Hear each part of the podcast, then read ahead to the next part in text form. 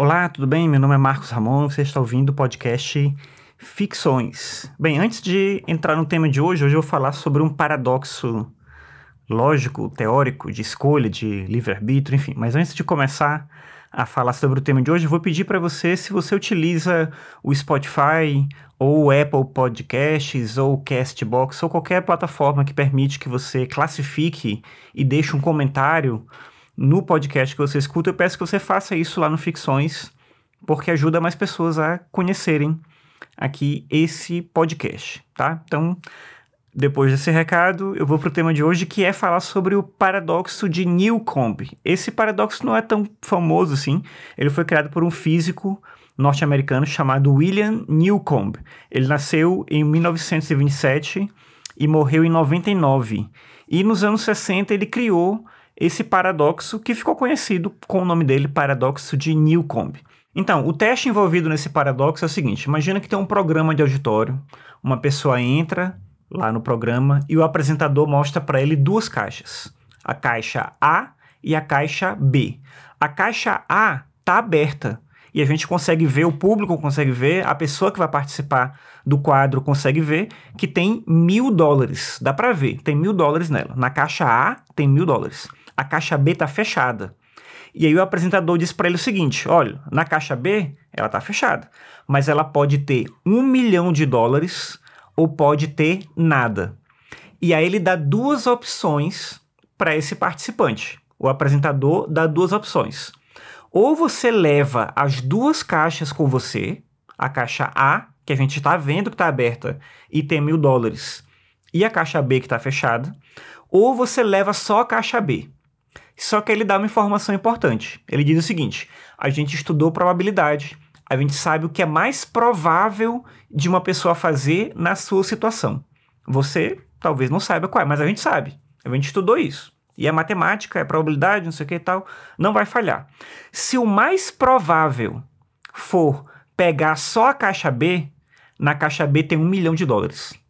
Se o mais provável for pegar as duas caixas, então a caixa B não tem nada. E agora você vai tomar a sua decisão. Então vou repetir.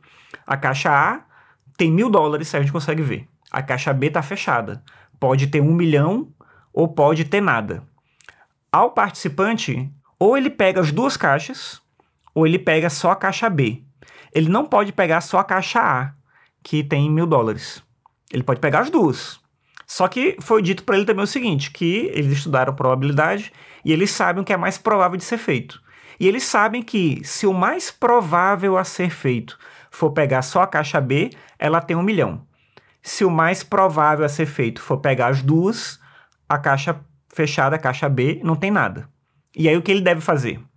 Parece meio óbvio que ele tem que pegar as duas, porque não dá para mudar o conteúdo da caixa B na hora. Mas a questão do paradoxo do Newcomb aí é se você acredita ou não em probabilidade. Se você acredita ou não em estatística, esse tipo de coisa. Se você acreditar que isso é possível, que isso é razoável, que faz sentido, esse tipo de coisa, então, e se você quiser ganhar um milhão de dólares, você tem que confiar que o mais provável é pegar a caixa B e que eles de fato botaram um milhão de dólares na caixa B. Se você não acredita nisso, você pode pelo menos pegar as duas e garantir o conteúdo da caixa A. Porque, como eu falei, não dá para pegar só a caixa A. Se você pegar só a caixa B, você pode ficar sem nada. Porque talvez essa não seja a escolha mais provável. A maior parte das pessoas talvez não escolhesse isso. Como você ali na hora sozinho não tem condições de calcular a probabilidade, o mais possível talvez será a pessoa vai pegar as duas caixas, vai pegar só uma, enfim. Esse é o dilema. É um dilema, vamos dizer assim, estatístico e ao mesmo tempo que mexe com a questão do livre-arbítrio.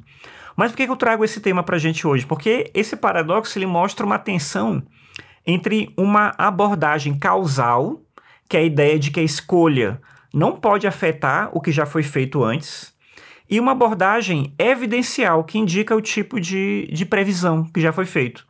Porque pensa bem, se foi colocado um milhão de dólares na caixa B, não interessa se eu vou pegar só a caixa B ou se eu vou pegar as duas. O milhão de dólares já está lá dentro. Eu só não tenho certeza se está ou não. E aí eu tenho que saber se eu confio nisso ou não. E a gente pode tentar atualizar isso para um, uma situação contemporânea. Vamos imaginar o seguinte: imagina que um sistema de inteligência artificial vai indicar investimentos. Você contrata lá um chat GPT de investimentos. E aí ele vai analisar o seu perfil de investidor e vai indicar investimentos para você. E ele fala para você, olha, tem duas opções aqui. Tem o investimento A. Ele é um investimento seguro, ele tem retorno garantido, mas o retorno é pequenininho. Você vai ganhar bem pouco, mas você ganha com certeza. E tem o investimento B, que é super arriscado, mas ele tem um retorno muito alto ou não tem nenhum retorno. E aí o sistema de A fala para você o seguinte, né? Fala, analisa o seu perfil lá, não sei o que e tal, e diz para você, olha, se você escolher só o investimento arriscado, você vai conseguir sucesso. Mas se você pegar os dois, você vai ter uma taxa pequena de ganho, que é aquele do A. Você não vai ter como, como conseguir muito dinheiro. Então, se você, se você for no, só no aquele que é muito caro, que é muito arriscado, que pode perder muito, na verdade você vai ganhar muito. E a questão é, você confia na previsão, você confia na probabilidade, você confia na estatística, na possibilidade de que uma IA pode prever com certeza aquilo que vai acontecer? a gente está caminhando para um mundo desse tipo, em que a gente passa a ser bombardeado com dados, com informações, porque essas grandes empresas têm muitas informações sobre a gente, e elas vão começar a dizer para a gente que elas sabem o que, que vai acontecer se a gente tomar determinada decisão. Se a gente escolher isso, vai acontecer com certeza isso. Pode confiar. Que é mais ou menos na lógica lá do Newcomb, assim, você quer um milhão? Então pega só a caixa B, tem um milhão lá. Mas se você pegar as duas, porque, né, enfim, você não confia, então não vai ter um, um milhão ali dentro. Então, a questão para a gente, talvez muito hoje em dia, seja pensar sobre isso. A gente acredita que é possível desenvolver técnicas, envolver mecanismos, envolver da tecnologia para garantir previsibilidade. Né? Pensando na analogia que eu falei entre o paradoxo do Newcomb e essa máquina de IA que faz investimentos. Né? Então, assim, confiar na previsão da IA é o que eu chamei antes de abordagem evidencial. E acreditar que a previsão dela não afeta o resultado, né? E aí, portanto, eu devia escolher por mim mesmo, talvez pegar aquele mais seguro, é a abordagem causal. E aí, esse cenário mostra, de alguma maneira, como o paradoxo do Newcomb pode ser aplicado com a gente hoje em dia, envolvendo tomada de decisões complexas.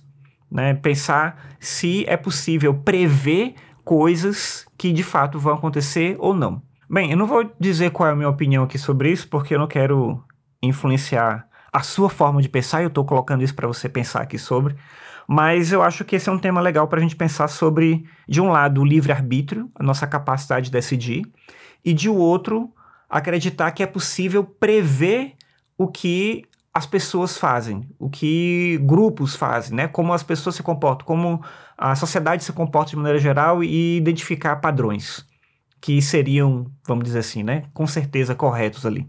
O paradoxo do Newcomb trata justamente disso, de a gente acreditar ou não que é possível prever comportamentos e chegar a conclusões a partir disso.